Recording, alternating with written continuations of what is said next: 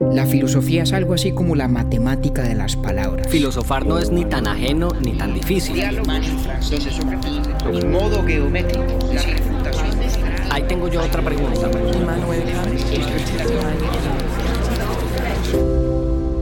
Urbi et Orbi a la ciudad y al mundo. Buenos días, buenas tardes, buenas noches. Aunque pasó un buen tiempo sin que hiciéramos un episodio sobre Don Quijote de la Mancha, siempre será un placer volver a sus páginas y entender una vez más por qué es la obra más importante de la literatura en español y una de las principales de la literatura universal.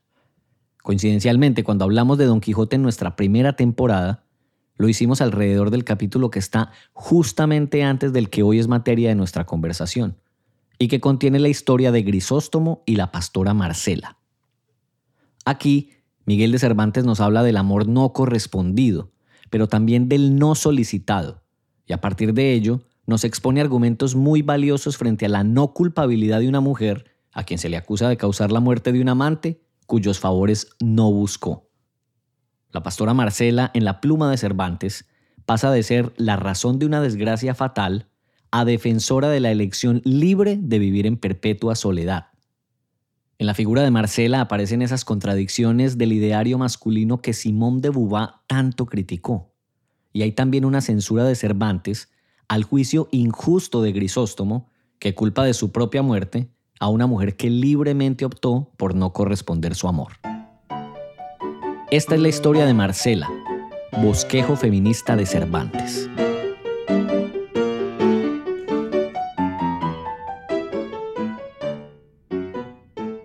Compañero David Zuluaga, volvimos al Quijote de la Mancha sí. y al lenguaje elaborado, refinado del ingenioso Hidalgo.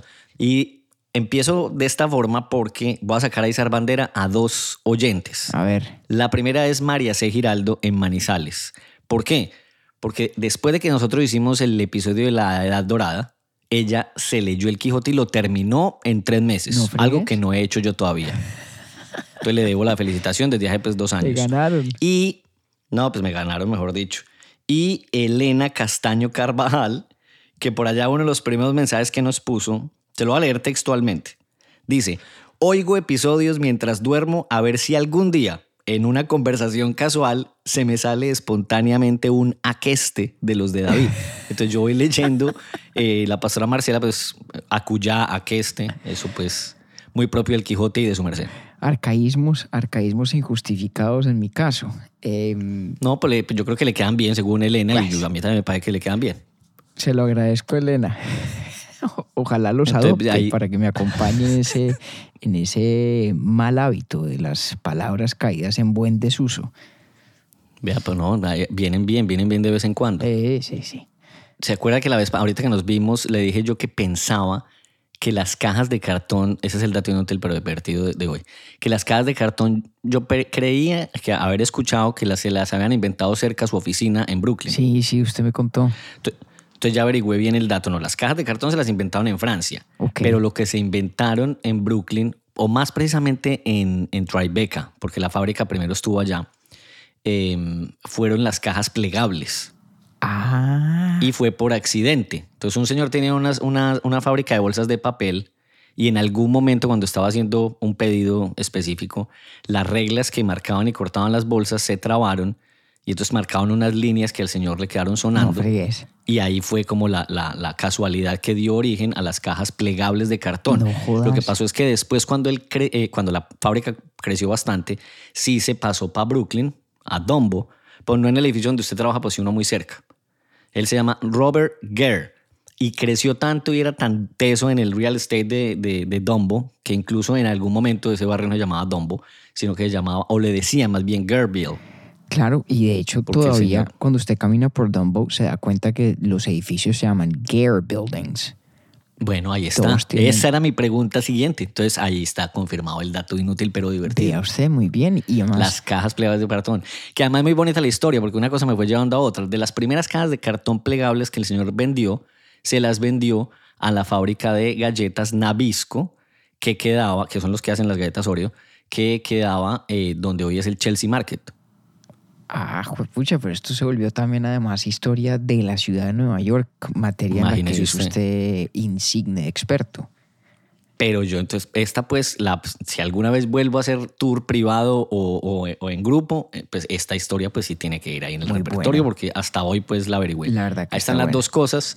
No nos demoramos tanto, tres minuticos, estamos, estamos juiciosos. Estamos y juiciosos con sabe la que, sabe que me gusta el dato además porque yo siempre me admiro de ese tipo de genialidades de la ingeniería. Pues en este caso sabemos que, que el origen es un accidente, pero eh, a mí cosas como por ejemplo los muebles de ensamblar me descrestan. Eso le, me descrestan. sí, eso a usted le produce una fascinación impacta esa bien especial. Eh, Eh, pero es que sí que lo es. De verdad que sí, yo no sé si usted se dio cuenta ahora que estuvo visitándonos, tal vez no, pero en el cuarto de Clemente hay un elefante de papel que está pegado en la pared, es una figura en tres dimensiones como de la cabeza de un elefante, Sí. y yo no salgo del asombro de quien haya diseñado esa vaina. Algún día tenemos que poner la Ey, foto de eso en Instagram porque realmente es una cosa descrestante que es parte de la razón por la cual a mí me gusta tanto comprar cosas en IKEA. No solamente porque son baratas, sino porque de verdad armarlas me, me despierta fascinación y admiración por las personas que, que logran esos, eh, esos diseños. A mí esa vaina me, me, me descresta, como le decía. Y las cajas Y que de si mal no estoy, eso hace parte como de la misma eh, propuesta de marketing de, de esa tienda y es generar satisfacción mientras usted mismo arma sus muebles. Claro, eso genera como un, pero de verdad, una- un valor agregado. De verdad que yo muy profeso, bonito. yo de verdad profeso admiración intelectual por ese tipo de inventos y me parece que la, Bueno. car- la, la caja plegable de cartón merece, eh, merece lugar en ese panteón. Deberían tener un monumento como se lo puso en Al Principito en Manhattan hace poco otra vez. No vaya a creer que no. Eh, otra vez no, ot- otro dato de Nueva York. Sí, eh, recién la instalaron una estatua del Principito cerca al Met, en la Quinta Avenida. Ah, pues, bueno, ya la Entonces, estamos, bueno, ya la estamos De lo único que me percaté, yo no me, yo me percaté del elefante, lo único que me percaté fue el teatrino, que me pareció la cosa más espectacular del mundo. Pero sobre todo verlo actuar a usted. Eso, fue- eso es lo que me pareció mejor.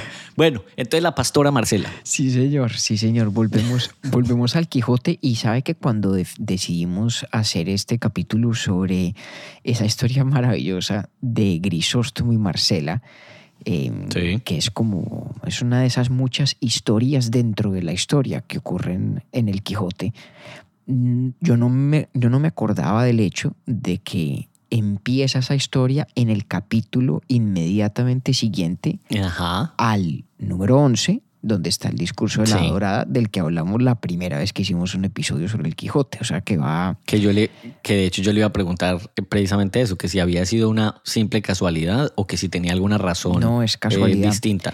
No, es casualidad. No, no, es total casualidad. La verdad que teníamos hacía rato ganas de hablar del caso de Marcela y terminó eh, fraguándose todo para que fuera muy oportuno hacerlo, precisamente por la manera como cerramos nuestra anterior y pareciera ya muy distante temporada, hablando del feminismo de Simone de Beauvoir, ¿cierto?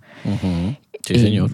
Porque mm, como, como seguramente es el caso para quienes hayan tenido ya el deleite de leerse el Quijote, pues impacta mucho esa historia em, por su belleza, claro. Hace en ella gala Cervantes de, de, su, de su habilidad literaria en distintos registros, em, pero también por la actualidad de la cuestión que plantea.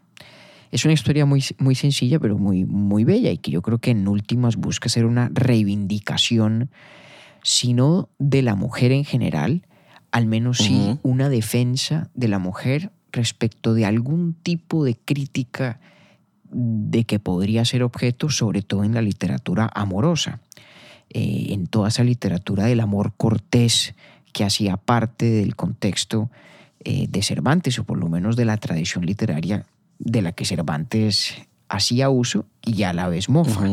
¿no? Sí.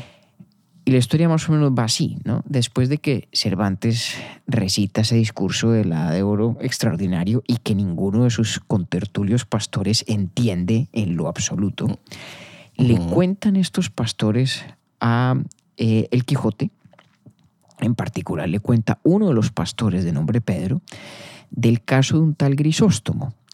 Grisóstomo es un pastor que en realidad se había dedicado a la vida pastoril después de haber sido estudiante, nos dice Pedro, además en Salamanca, ¿no? La gran universidad eh, de Salamanca, donde parece había estudiado astrología. Em, sí. Y heredero además de una importante fortuna en esta región pues donde se encuentra Cervantes y donde está con los, con los pastores, Grisóstomo en alguna oportunidad vio a Marcela, una pastora de una belleza extraordinaria, de la que quedó perdidamente enamorado y fruto de la cual pues tomó su propia vida, o mejor, no fruto de la cual, sino por cuyo desamor tomó la propia vida.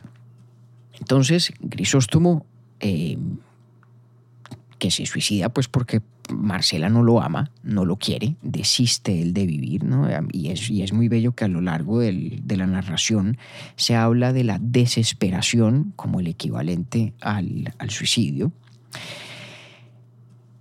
Y están los pastores contando todo esto porque resulta que hay cierta polémica en el pueblo respecto de qué hacer con el, con el cuerpo de Grisóstomo. Grisóstomo le pidió a sus amigos que lo enterraran cerca de donde vio por primera vez a Marcela. Es decir, no y por en un última campo también. ¿Cómo? Y por última también. Y por última también. Es decir, no en un campo santo, no en un, no en un cementerio como corresponde cementerio. a la usanza cristiana, sino casi como los gentiles, se dice en el texto, allá, donde, donde se encontró por vez primera y última con ese amor que lo condujo al despeñadero vital, el amor de. Marcela y parece que hay alguna discusión en el pueblo sobre si es procedente o no acatar los últimos designios de Grisóstomo. Finalmente sus amigos, en particular Ambrosio, eh, lideran pues el esfuerzo para ir a enterrar a Grisóstomo donde hay que enterrarlo. Y cuenta Pedro que pues evidentemente hay una cierta propensión a culpar a Marcela por la muerte de Grisóstomo, como en efecto la culpa Grisóstomo mismo. Y esto lo sabemos porque cuando van a enterrarlo, su amigo Ambrosio está presto a mm, arrojar a las llamas todos los escritos literarios, toda la poesía que Grisóstomo escribió sobre y para Marcela, ¿no? Porque Grisóstomo Sí. pidió que aquello se quemara con él. Y uno de los interlocutores de El Quijote en ese específico momento, ¿sí? un tipo de nombre Vivaldo, Echa mano de uno de los, de los papeles y logra rescatarlo así del fuego. Y en ese papel está la canción desesperada de Grisóstomo, ¿sí? como su, su- su última declaración poética de ese amor que lo conduce, que lo conduce a la muerte. Eh, poema pues que está en el, en el Quijote, ¿sí? por eso decía que ahí hace gala Cervantes de, de su versatilidad literaria. Y bueno, siguen haciendo pues todo el rito del entierro y tal, para luego llegar Marcela a defenderse, a echarse un señor discurso en defensa propia. Porque claro, lo que está en cuestión aquí, o lo que está en discusión, es qué responsabilidad le cabe a Marcela de el fin trágico de la vida de Grisóstomo, que a todas luces tiene por causa el desamor de Marcela. Y parece que lo que genera esta discusión es el modo de vida que ha elegido Marcela misma. Cuenta Pedro, es decir, el pastor que le está echando todo este cuento al Quijote, que Marcela era de una familia muy rica, Muy rica. también. Su, ma- su madre murió al dar a luz, ¿cierto? Poco después su padre muere de pena moral, le queda ya una herencia gigantesca, la termina criando un tío Un tío. sacerdote Sí. que le lleva o le propone o le plantea cualquier cantidad de, de nombres de varones elegibles para su casamiento. Después yo hago ahí un paréntesis porque me llamó mucho la atención la actitud del tío. Y es que, pues, eh, ubicándonos en la época, eh, el tío se niega a obligarla a ella a casarse eh, con ninguno que la pretenda. Claro. Que eso debe ser una decisión completamente autónoma de su persona y no de la voluntad de quien es su tutor. Eso fue como lo primero que me, me, me prendió a mí una alarma o una alerta, no, no una alarma, una alerta como de, de curiosidad. Buen punto, aunque como siempre, eh, Cervantes pues no, no desaprovecha oportunidad pa- para burlarse un poco de las cosas y de las circunstancias, porque también se dice que no está del todo claro si esa conducta del tío es precisamente por deferencia frente a la voluntad libre de Sí. Marcela o si es por los beneficios Por de, la platica que le dio el Claro, papá. de que ella, como heredera rica, siga estando bajo su Sí. tutela. No, sabemos, no sabemos del todo cuál sea el caso. Lo cierto es que Marcela, rica, eh, sin esposo, seguramente ya en el momento de la mayoría de edad, decide, pues, ¿sabe qué? Yo lo que quiero es vivir sola, que no me joda nadie y me voy a vivir vida de pastora. Exacto. Y esa vida, digamos, descomplicada, abierta, un poco contrario al recato obligado de la mujer en edad de merecer que tiene que permanecer bajo la vigilancia de otros y encerrada en cuatro paredes, es lo que da lugar, digamos, a, estas, a estos encuentros como el que tuvo Marcela con Grisóstomo, que a su vez conducen a estos enamoramientos que son muchos, ¿no? Grisóstomo es, el, es la ocasión para narrar la historia de Marcela, pero claramente no ha sido su único enamorado.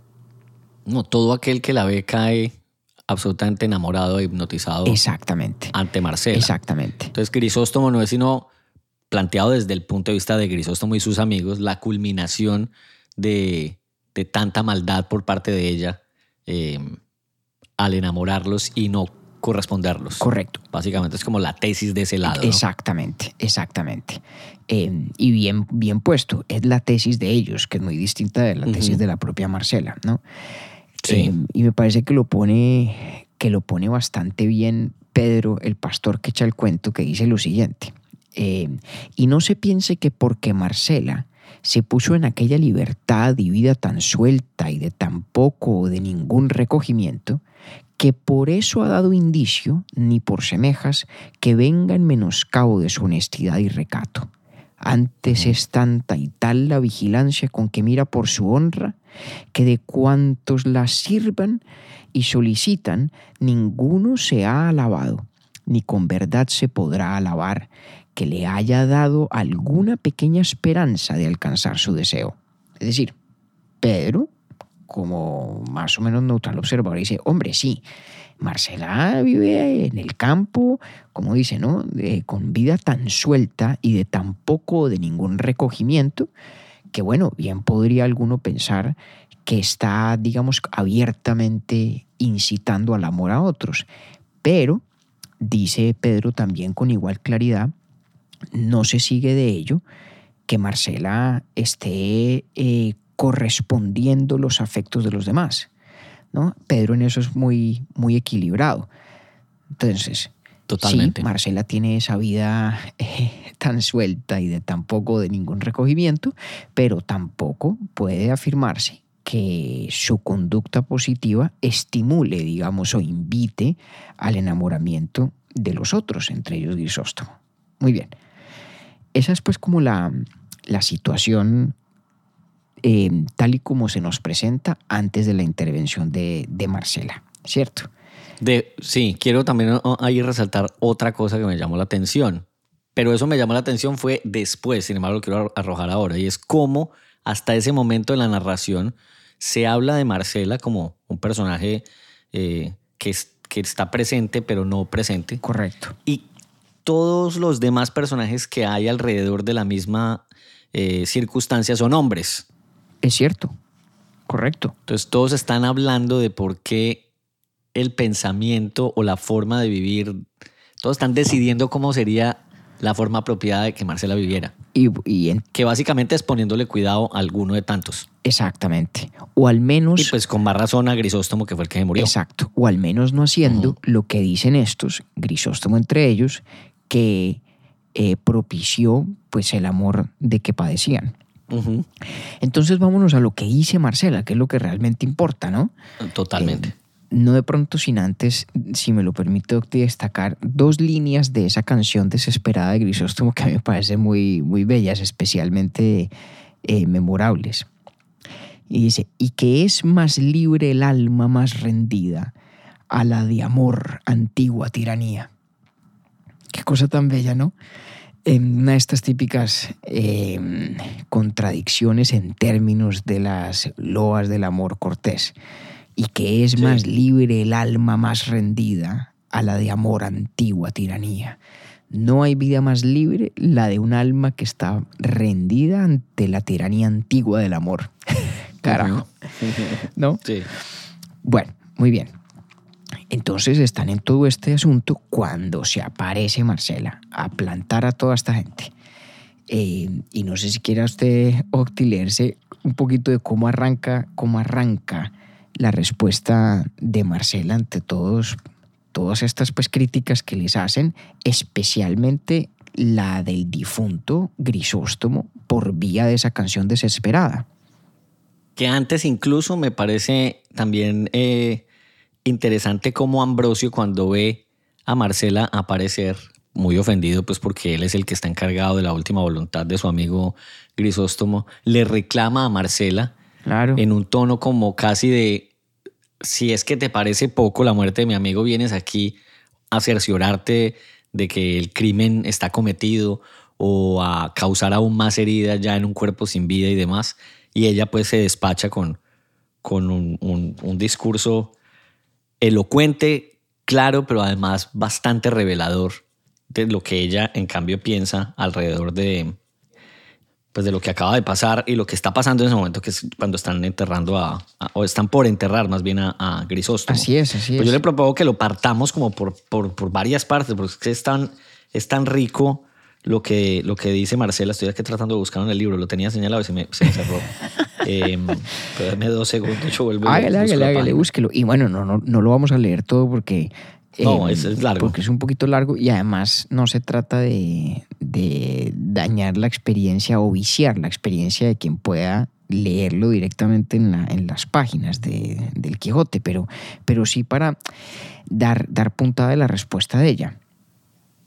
Que además es un- uno de esos capítulos, yo soy feliz confesando mi, mi pecado de no haber leído todavía El Quijote, pero si comparamos el capítulo del episodio anterior, La Dorada, anterior al Quijote, pues, y este, este es un capítulo mucho más o menos difícil de, de digerir en la primera lectura. Es cierto, es cierto. Entonces, entonces vale la pena pues como que Es cierto. hagan el ejercicio y lo, y lo Y- lean. Y, en, y en su defensa yo diría, aunque usted no se ha leído el Quijote completo, sí ha leído varios apartes del Quijote, fruto pues de Sí. estas conversaciones nuestras, para que, se- para que seamos claros, ¿no? Sí, sí, sí, al menos, al menos eh, algunas partes he leído.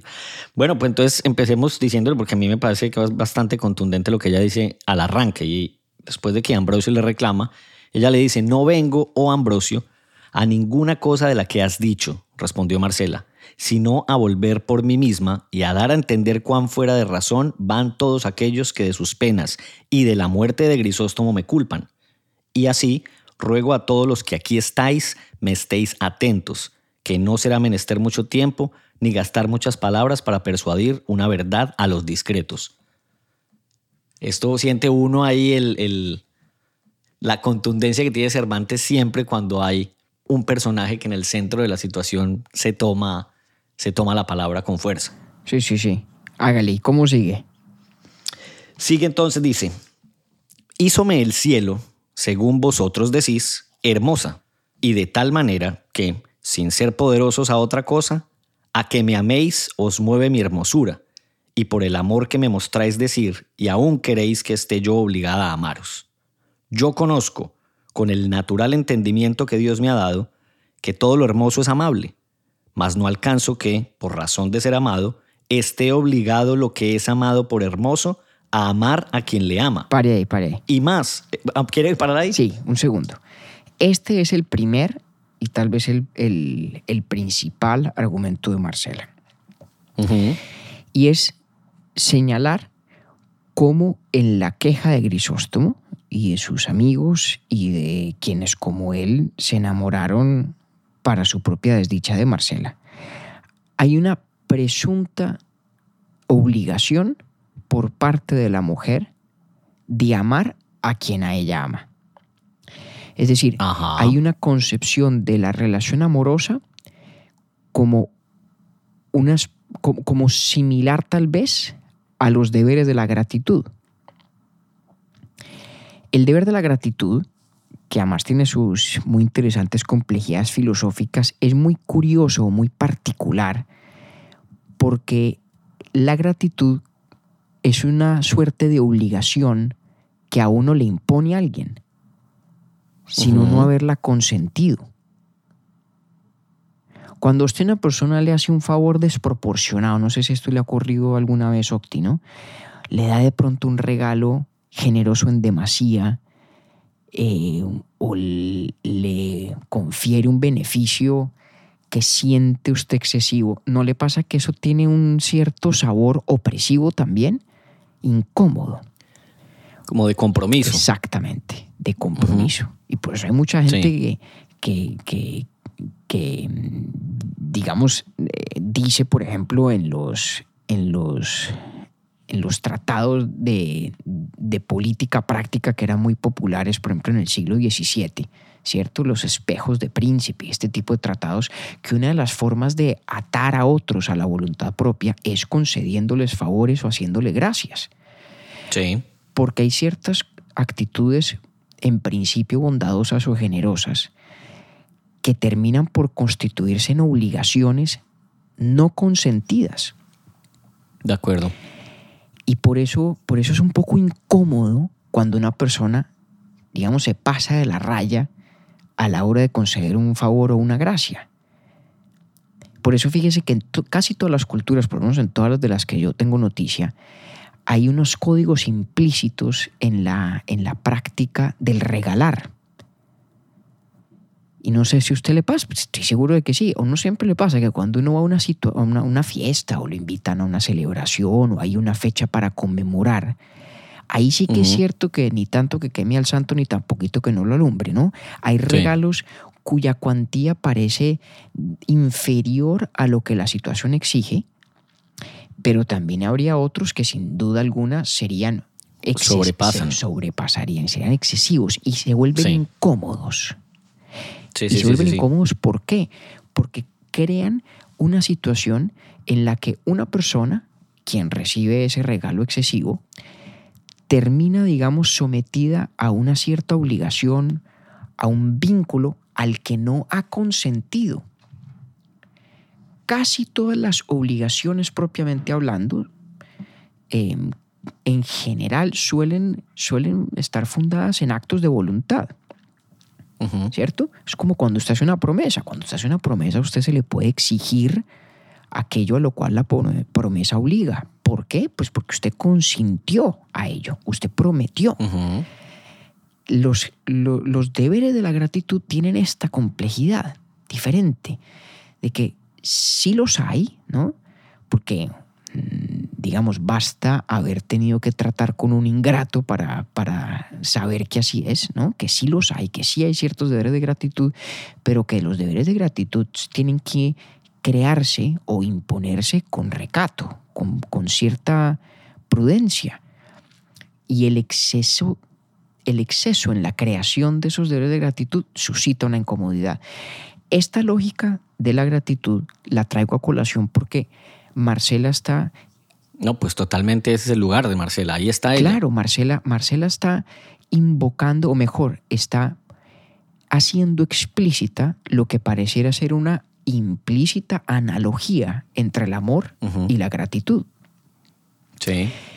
Todos aceptamos la lógica de los deberes de gratitud, donde quien recibe queda obligado, aunque no haya elegido, aunque no haya voluntariamente aceptado lo, el bien que recibe. Por ser esas obligaciones que no emergen de la voluntad, son obligaciones de mucho cuidado, que no se, de las que no se puede abusar, eh, que no se puede tratar de imponer en demasía, etcétera, etcétera, ¿cierto? Cierto. Esas limitaciones, aunque un poco vagas, pero a la vez tan claras, de los deberes de la gratitud, lo que hacen es poner de presente que no es cierto que el simple conferir un beneficio en general y en todos los casos genere en quien lo recibe una obligación proporcionada. Entonces vámonos al caso del amor. Grisóstomo, pastor por elección tardía, pero estudiante de Salamanca, astrólogo de aquella universidad, hombre acaudalado, a todas luces eh, bien parecido, en la flor de su juventud. ¿sí? De hecho, parece que tiene 30 años. Y, Eso dice ahí, sí. y nota, nota al pie de página, en alguna parte dice Cervantes que está a mitad del camino de su vida, que recuerda la, la primera línea de, del infierno de Dante, ¿no? en el mezzo del Ajá. camino de nuestra vida. Eh, este, este Grisóstomo, si se enamora de alguien, pensaría uno, caramba, tremendo beneficio que confiere a quien ama. Y si se le aplicara la lógica de la gratitud, pues sería un beneficio creando a su vez una obligación recíproca en quien lo recibe. Y lo que Marcela quiere señalar es que el amor no opera con la lógica de la gratitud. Quiere decir todo lo contrario. El hecho de que a mí me amen no me obliga a mí a amar. Amar de vuelta. No me obliga a mí a amar. Por muy beneficio que sea ese amor, no Y al buena lugar- sea la intención también. ¿Cómo? Y buena sea la y intención buena también sea de la ese amor. intención, claro, Pues, claro. Digamos que, Mm. que la intención sea buena, contémoslo como parte de la premisa de que ese amor es un beneficio. Entonces, por, por eso saco yo eh, a relucir esta, este contraste con el caso de la gratitud, porque si bien sí hay situaciones en la vida en las que un beneficio no solicitado o no consentido puede, dentro de ciertas proporciones y en específicas circunstancias, crear una suerte de obligación, no ese es el caso del amor, o por lo menos no según insiste Marcela. Marcela. Y ahí está el primero y el principalísimo de sus argumentos. Es decir, de entrada, de entrada, lo que Marcela haga o deje de hacer en relación con Grisóstomo no puede interpretarse a la luz de una supuesta obligación derivada del mero hecho de que Grisóstomo la, haya amado a ella. Ese hecho de sí, solito, sin ninguna otra eh, circunstancia adicional, no crea vínculo de obligación alguno de parte de Marcela. Lo cual a mí me parece a todas luces verdadero, ¿no? Y poderosísimo. Y muy importante, muy importante. A lo mejor nos parezca hoy, pues, una verdad de perogrullo, pero en la, sí, una, una obviedad, pero pues pero en la situación de Marcela, muy importante precisar. que además cabe decir, acuérdese que eh, para la época, pues estamos hablando que Marcela tenía 14 o 15 años y ya estaba en edad de merecer.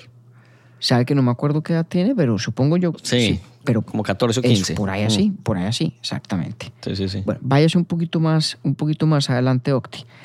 Em, por ahí dice, Como por dónde más o menos. donde dice Marcela, y según yo he oído decir, el verdadero amar no se divide y ha de ser voluntario y no forzoso. Siga, siga leyendo porque no, lo- no lo encuentro. Entonces, vuelvo y repito ese pedazo. Y según yo he oído decir, el verdadero amor no se divide y ha de ser voluntario y no forzoso. Pues ahí está puesto muy claro el hecho de que, eh, de hecho, si incluso si hubiera una obligación que se corresponda con el hecho de que a mí me amen, el corresponder esa obligación no sería amar porque el amor ha de ser voluntario y no forzoso. Es una especie de, de- de reafirmación de lo anterior. Es decir, no solamente el hecho de que a mí me amen me somete a mí a obligación alguna, sino que incluso si me sometiera a tal obligación, el actuar de conformidad con esa obligación no sería amar. Tal cual. Y ahí y me gusta lo que sigue después. Hágale. Porque dice ella, siendo esto así, como yo creo que lo es, ¿por qué queréis que rinda mi voluntad por fuerza? Obligada no más de que decís que me queréis bien. Si no, decidme. Si como el cielo me hizo hermosa, me hiciera fea, fuera justo que me quejara de vosotros porque no me amaba, amábades. Cuanto más que habéis de considerar que yo no escogí la hermosura que tengo, que tal cual es el cielo me la dio de gracia, sin yo, esas palabras me cuestan, sin yo pedilla ni escogella. Correcto. Entonces ahí, además porque antes eh, lo que está diciendo ella es, El amor primero tiene que ser espontáneo, no puede ser sujeto a lo que usted está diciendo, una correspondencia automática más o menos. Eh, y habla primero también de la, de la fealdad. Dice ella, si me aman por hermosa y qué tal que el que me ame es feo, entonces yo debería amarlo porque a él le falta la belleza. Pero venga, venga. Y luego aquí dice, y qué tal que fuera al contrario, Claro. que yo fuera la fea. Claro, claro, pero, Tendría yo que obligarlos a ustedes a que me amaran. pero aquí sí debo reconocer, sí debo reconocer que, que el, el- el argumento de Marcela es más por efecto retórico que por fuerza lógica. Porque fíjese que entonces ella dice, a ver, si ustedes tienen razón en que el hecho de que Grisóstomo me amara me crea a mí una obligación de amarle, entonces, dice Marcela, se sigue que si yo hubiera sido fea y él no me amara, tendría yo entonces, eh, digamos, justo reclamo, justa queja por el hecho de que él no me amara. Pero no conecta eso con lo, con lo con la anterior que yo le cito. Donde dice, y más, ¿qué podría acontecer que el amador de lo hermoso fuese feo? Y siendo lo feo digno de ser aborrecido, cae muy mal decir, quiérote por hermosa, hazme de amar aunque sea feo. No, son dos argumentos distintos. Son dos argumentos distintos. El que usted acaba de señalar eh, al final, esta segunda parte, es Que estaba antes. que está antes en el texto, es, es, es parte de la refutación de la idea de que el amar crea obligación de amar. Entonces. Grisóstomo ama a Marcela. ¿Tiene Marcela, sí o no, obligación de amar a Grisóstomo en virtud del hecho de que Grisóstomo la ame a ella? La respuesta es que no. Eh. A ver, y para decir que no, hay varias consideraciones. Una primera consideración, digamos, aunque no la hace explícita Marcela del todo, es algo así como el análisis que hacíamos hace un momento en comparación con el caso de la gratitud, donde sí hay una obligación que se genera aunque yo no dé el consentimiento. Pero está visto que la gratitud y el amor no operan con la misma lógica. En el caso del amor, eh, el mero hecho de que el otro me ame no genera una obligación que corresponda con ese hecho. ¿Vale? Ese es un argumento. Otro, Sí, muy, bien. otro muy próximo es el que luego señalamos de que como el verdadero amor es voluntario, la idea de que a mí me amen, la idea de que el hecho de que a mí me amen genere una obligación mía de amar es, digamos, una especie de contradicción en términos, porque si mi respuesta es fruto de la obligación, esa respuesta no podría concebirse como amor, por cuanto el amor es voluntario. Es como un segundo argumento distinto, que es decir, el amor que es respuesta a una obligación impuesta por el hecho de que me aman, no es amor. ¿Mm? Esa es un seg- una segunda Sí. consideración. Y luego hay una tercera que nos habíamos saltado, que es a la que usted eh, alude ahora. Y es que, dice Marcela, a ver, si Grisóstomo fuera un tipo maluco, ¿cierto? Eh, y- feo, ¿sí? Y por lo tanto no amable, o sea, no susceptible de ser amado, De ser amado. entonces, la idea de que yo estoy obligada a amarlo porque él me ama a mí supondría el hecho de que ame yo lo que no es digno de ser amado, lo cual es otra suerte de contradicción.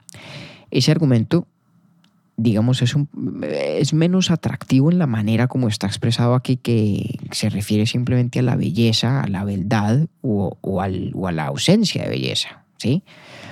Pero uno podría generalizarlo. Uno podría generalizarlo y decir, X ama a Y porque Y es digna de amar. Pero no es necesariamente cierto que X sea a su vez digno de ser amado. Y en consecuencia Sí. no puede crear el amor una obligación que ciega a las consideraciones de lo amable versus no amable, de los digno de ser amado versus no digno de ser amado. Ese argumento tiene un problema diferente y es que supone que el amor es una actitud que responde a cualidades o atributos objetivos de la persona a quien uno ama. Cuando, al menos en ciertas circunstancias de la vida humana, uno termina viéndole los atributos que, la, que hacen a la persona digna de ser amada fruto de que la ama. Acuérdese que mm, de eso hablamos, de hecho, en el contexto del capítulo sobre el amor. Eh, y, el- y un ejemplo que pone Harry Frankfurt que es muy poderoso, que es el caso del amor a los hijos. Lo- los padres normalmente terminan, digamos, identificando los atributos de sus hijos que los hacen dignos de ser amados después de que los aman y porque los aman, no al contrario.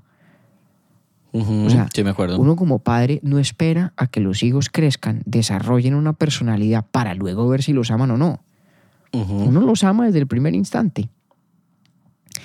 Eh, y luego empieza a descubrir atributos y cosas eh, que, digamos, construyen una narrativa o permiten construir una narrativa alrededor del amor. Y no hay que irse solamente al ejemplo de los hijos. Entre personas adultas incluso, usted sabe, uno crea una relación con alguien y con el tiempo va conociendo más y más y más a la persona, ¿cierto? Y no siempre desde el primer momento del enamoramiento uno tiene el conocimiento, digamos, del todo profundo que luego con, con el paso de los días logra del otro. Y la relación entre las características de la otra persona y la actitud de quien la ama se nutren la una de la otra, son, son recíprocas y son como una especie, diría uno en inglés, un feedback loop. Hay retroalimentación permanente en- entre la actitud de amar y la identificación de atributos del otro. Pero la Sí. real dinámica del amor es mucho más compleja que la que un poco artificialmente plantea Marcela aquí, que dice, eh, Grisóstomo tiene unas características X, Y, Z, puede ser bonito, puede ser feo, y en función de esas características X, Y, Z, o es susceptible de ser amado o no lo es. Y por lo tanto, Ujú. si tuviera las características que lo hacen no merecedor de amar, pues sería absurdo que yo tuviera la obligación de amarlo independientemente de esas características. Entonces, ese es un tercer argumento, pero menos potente en mi concepto.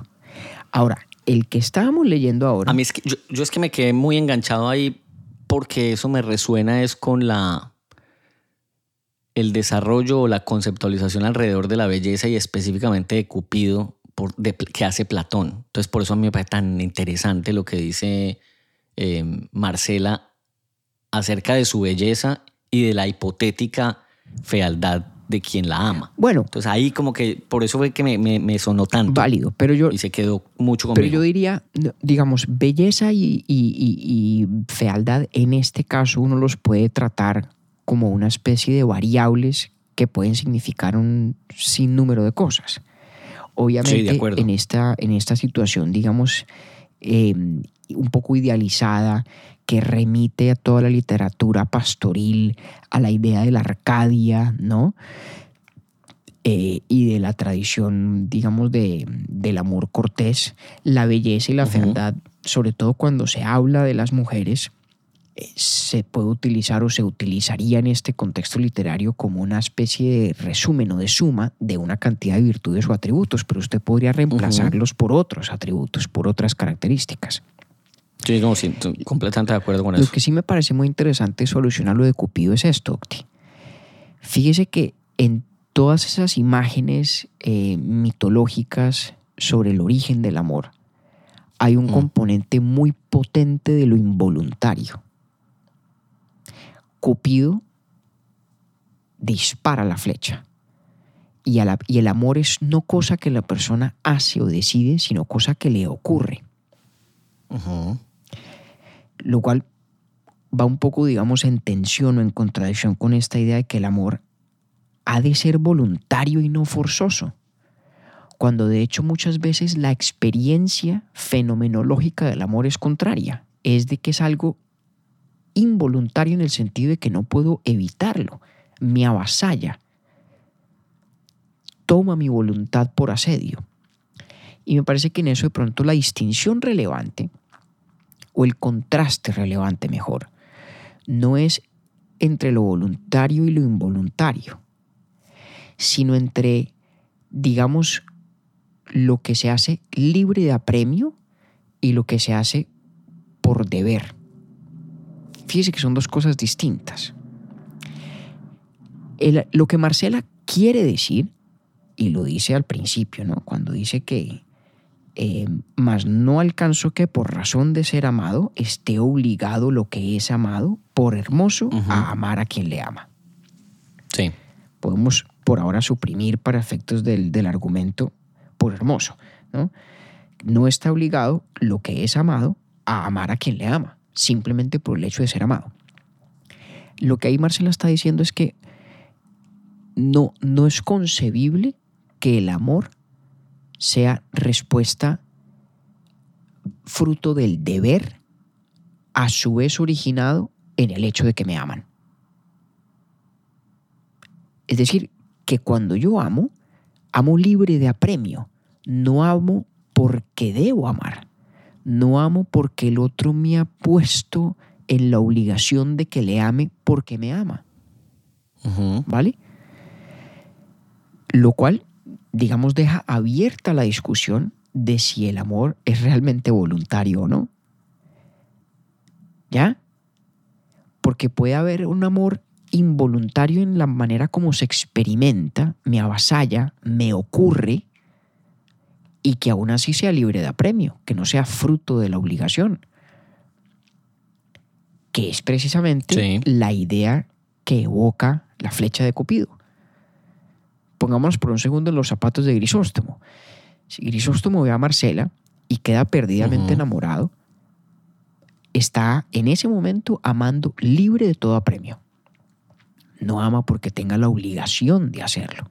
¿Correcto? Correcto. Pero Grisóstomo seguramente también nos diría que su amor no es voluntario. Diría que es irresistible, que se sobrepone a su voluntad, que lo avasalla, como cuando Cupido dispara la flecha. Sí. ¿no? o sea, la, imagen mitológica de Cupido es precisamente la, la experiencia muy humana de que hay formas de amar que nos suceden, no que elegimos, que nos suceden. Que ocurren. Exacto. Y en ese sentido, pues no son plenamente voluntarias, pero no significa que a la vez sean fruto de una obligación. ¿Va? Entonces, la distinción voluntario-involuntario es menos relevante al argumento que la distinción fruto del deber por una parte y libre de apremio por otra. Uno puede amar libre de apremio, pero de manera involuntaria. ¿Ya? Sí. Bien. Listo. Sí. Ahora sí, volvámonos al, pedacito que nos enredó. ¿A dónde quedamos? Sí, sí, sí, sí. sí, em, que es donde ella, donde Marcela dice, venga y le doy otro argumento más. Si como el cielo me hizo hermosa, me hiciera fea, fuera justo que me quejara de vosotros porque no me amabades. Ahora, e, ese argumento, como decía yo hace un rato, me parece que tiene poder retórico, pero no es lógicamente tan nítido porque Grisóstomo bien podría decir que no es, no es la misma lógica la que aplica a ese caso. ¿Sí? A menos que esa Marcela fea, hipotética, estuviera enamorada de Grisóstomo, en cuyo caso el argumento es que sería asimétrico. Sí. Pero de hecho, la fealdad no juega ningún rol en esa simetría. ¿Sí ve? ¿En la opuesta? O sea, como, como lo asegura Marcela o qué? en, esta, en, esta, en este argumento adicional donde dice, si como el cielo me hizo hermosa o hermosa me hiciera fea, fuera justo que me quejara de vosotros porque no me amabades. A lo cual, repito, Grisóstomo podría decir, bueno, no al lugar, nadie está diciendo eso, nadie lo está negando y no tiene nada que ver con el argumento, no tiene nada que ver con la discusión. La discusión es sí, fruto del hecho de yo amar. Fruto, fruto de mi amor sincero. Exactamente usted no me ama de vuelta. Exactamente. Ese es el argumento. Exactamente. Ya entendí. Ok, ya, ya, ya entiendo por qué usted dice que es un poco más retórico que nítido. Eh, lógicamente. Siguiendo en consecuencia, exacto, siguiendo en consecuencia con la lógica de, del argumento central de Crisóstomo y por qué terminó como terminó. Lógicamente no tiene relevancia. ¿no? Porque el, ejemplo que sí tendría relevancia es Marcela decir, bueno, y si yo hubiera estado enamorada de Grisóstomo y Grisóstomo no correspondiera a mi amor, ¿tendría entonces lugar a quejarme? Ah, bueno, ese argumento sí sería perfectamente simétrico. igual. Eh, pero fíjese que en ese argumento es irrelevante si Marcela es fea o no. Es mi punto. Sí. Sí, sí, sí. ¿No? Okay. la introducción, de, digamos, de la fealdad cumple más, es un fin retórico que cualquier cosa. Bueno, muy bien. Ahora, todo esto hasta donde va la cosa, yo creo que no, no representa con, suficiente justicia el reclamo de Grisóstomo y de sus amigos. Porque lo que ellos dicen no es únicamente que el amor de Grisóstomo de golpe obligara a Marcela, sino que el amor de Grisóstomo de alguna forma se funda en la conducta de Marcela. En que lo que Marcela hacía, es decir, el ser libre pastora, como leíamos al principio, ¿no? Eh, viviendo en aquella libertad y con vida tan suelta y de tan poco de ningún recogimiento, fuera, digamos, parte de la causal del amor de Grisóstomo y por lo tanto responsabilidad de Marcela. ¿Ya? Sí. Eso es un argumento distinto. El argumento completo de Grisóstomo sería entonces, no es que porque yo te amo tú estás obligada a, res- a corresponder mi amor, sino es que yo te amo por cosas que tú hiciste. ¿Eh? Entonces no es solamente el amor no correspondido, es el amor incitado y luego no correspondido. Mm. Ese argumento tiene al menos, al principio, al menos de entrada, un poquito más de plausibilidad. ¿Vale? Vale. Pero a eso Marcela también tiene su respuesta. ¿Por qué no, por qué no se lee un poquito del siguiente párrafo? De cómo arranca el siguiente párrafo de Marcela. En, ¿Dónde dice cuánto más? No, donde dice yo nací no? libre. Yo nací libre. Yo nací libre y para poder vivir libre escogí la soledad de los campos. Los árboles de esta montaña son mi compañía. Las claras aguas de estos arroyos, mis espejos. Con los árboles y con las aguas comunico mis pensamientos y hermosura. Fuego soy apartado y espada puesta lejos. A los que ha- he enamorado, con la vista he desengañado con las palabras. Y si los deseos se sustentan con esperanzas, no habiendo yo dado alguna a Grisóstomo, ni a otro alguno el fin de ninguno de ellos. Bien se puede decir que antes le mató su porfía que mi crueldad. Eso es, eso es muy bacán. Y si se me hace cargo que eran honestos sus pensamientos y que por esto estaba obligada a corresponder a ellos, digo que cuando en ese mismo lugar donde ahora se cava su sepultura me descubrió la bondad de su intención, le dije yo que la mía era vivir en perpetua soledad y de que sola la tierra gozase el fruto de mi recogimiento y los despojos de mi hermosura. Y si él, con todo este desengaño, quiso porfiar contra la esperanza y navegar contra el viento, qué mucho que se anegase en la mitad del golfo de su desatino. Eso es una, ¿Sigo? eso es una maravilla. Sí, claro. Y, y- y es una cosa muy, muy interesante por muchísimas razones. Bueno, primera, para salir de esa rápido, fíjese los ecos del discurso de la dorada, ¿no? Mm. Los árboles de esta montaña son, mis, son sí, mi sí, sí. compañía, las claras aguas de estos arroyos mis espejos. Es decir, Marcela está viviendo una vida pastoril de edad dorada. ¿no? La perfecta armonía del ser La humano contemplación con la naturaleza. absoluta. Sí. Ella está en su viaje. Está en su viaje, en, en- en ser y que la dejen ser, ¿no? Tal cual. Y así lo comunicó además. Totalmente, como diría mi suegra, déjame estar allá. Allá están sus cosas, Marcela. Y muy interesante, porque optó por la vida en libertad, porque optó por ser libre, vive en perpetua soledad. Yo nací libre y para poder vivir libre escogí la soledad de los campos. Wow, a mí esto me parece una cosa bien importante. Y me parece tal vez em, lo, que más, lo que más incita a la reflexión de esta historia. Y es que Marcela, esta mujer de ficción, pero representativa de tantas cosas realísimas del siglo XVII, em, para vivir libre, vive sola, sometiéndose, eso sí, a todas las malinterpretaciones y condenas y censuras de los grisóstomos y los ambrosios del mundo. Mm. Y lo importante es que aquí, pues digamos, los hechos sí son elocuentes. Marcela, por el hecho de vivir libre, por el hecho de andar por los campos como la pastora que optó por la soledad, que en efecto era, no puede entonces decirse que era responsable de ninguna de las esperanzas que Grisóstomo construyó solo, por su cuenta y riesgo. Y por eso... Más lo dice dos veces, en, ese, en, ese, en esa parte lo dice dos veces. O sea, fue por porfiado que Grisóstomo se metió en el viaje que metió. Clarísimo, clarísimo.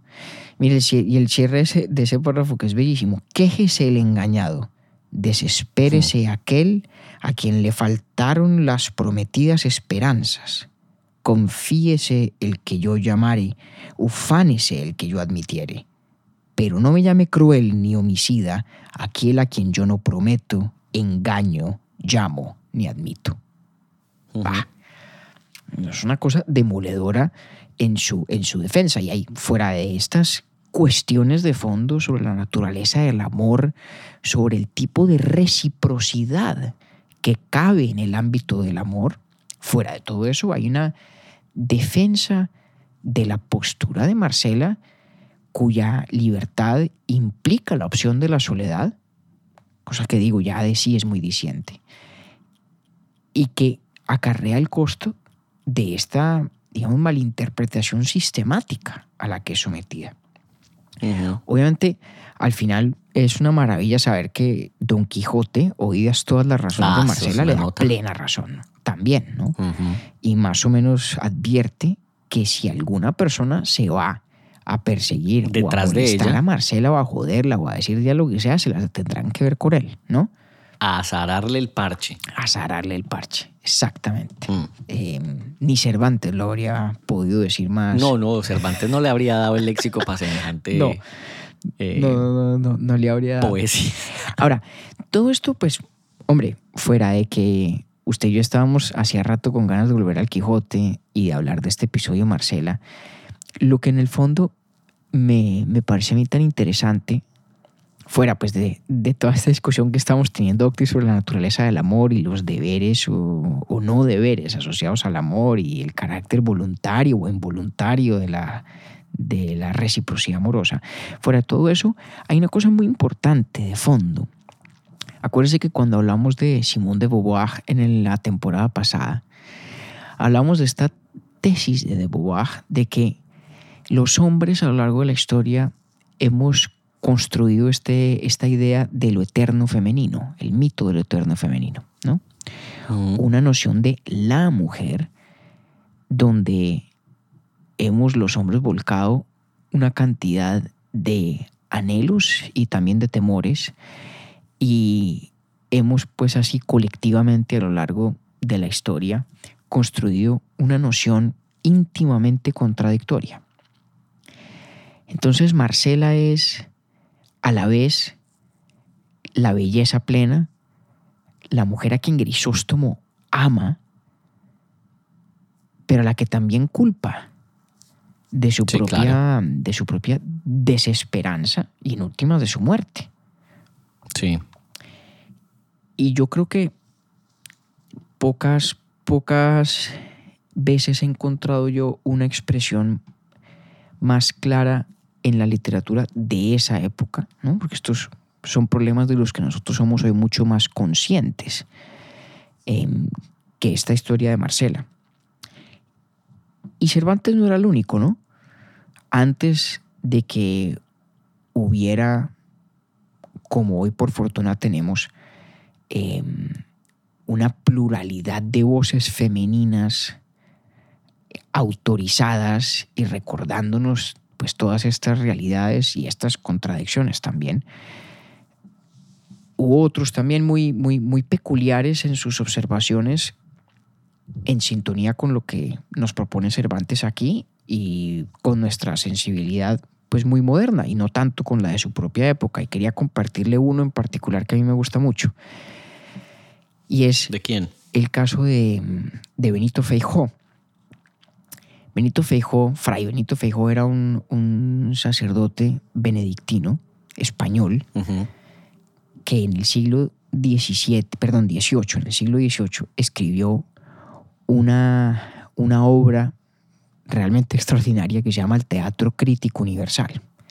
Así que es una especie de colección de pequeños artículos dedicados, decía el propio Benito Feijó, a corregir los errores del vulgo. Por vulgo no se entienda, Ok. digamos, una, una descripción de clase socioeconómica, sino de clase, digamos, intelectual. Feijó Sí, sí. estaba dedicado un poco a llevar la ilustración a España. Y parte de llevar la ilustración a España era desengañar a la gente de tanto error común que simplemente se repite por hábito o por tradición, sea o no sea cierto. Era un gran, podríamos decir, un filósofo a la vez del sentido común eh, y un, un hombre dedicado a popularizar los nuevos saberes de la ciencia que contradecían pues tanta tradición y tanta supuesta sabiduría popular que en el fondo estaba equivocada. Pues bien, Feijó en 1726 publicó en, me parece que era el primer tomo del Teatro Crítico Universal, un ensayo que se llama Defensa de las Mujeres. Y en Defensa de las Mujeres, eh, Feijó dice una cosa que a mí me parece realmente espléndida y parece específicamente referida al caso de, de Grisóstomo y Marcela. Y dice, más o menos en esencia, que hay una suerte de correlación entre la intensidad con la que los hombres condenan moralmente a las mujeres Ujú. y la pasión con la cual las, con la cual las persiguen. Mm. Que es un poco lo que le pasa a Grisóstomo. Sí, Perdidamente enamorado de Marcela y a la vez, digamos, tan... culpándola hasta el último día de su Claro, vida.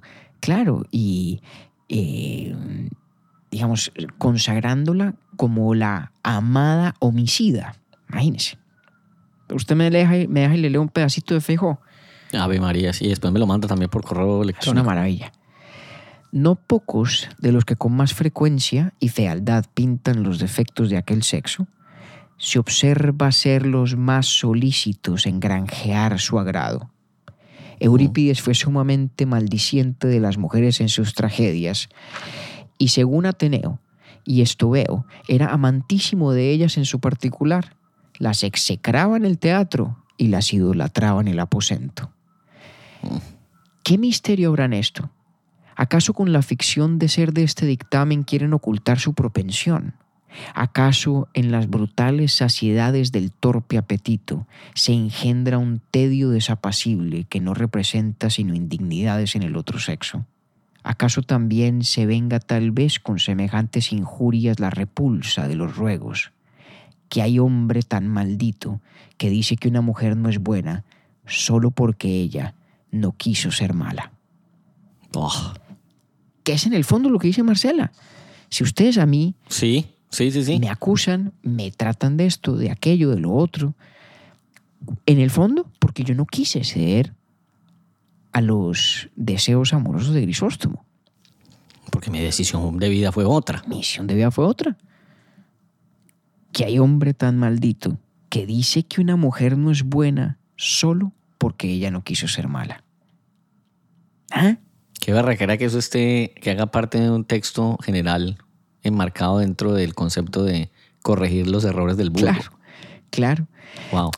Todo estaba por hacer aún, todo estaba por hacer, pero Siglo XVIII. Sí, 1726. Eh, pero lo que me parecía muy interesante, Octi, es explorar cómo en voces que por mucho precedieron pues a estas reflexiones clarividentes de una persona como Simón de Beauvoir, ya había intuición clarísima de esas contradicciones de la idea de la feminidad que se ha fraguado desde la tradición eh, hace muchísimos siglos.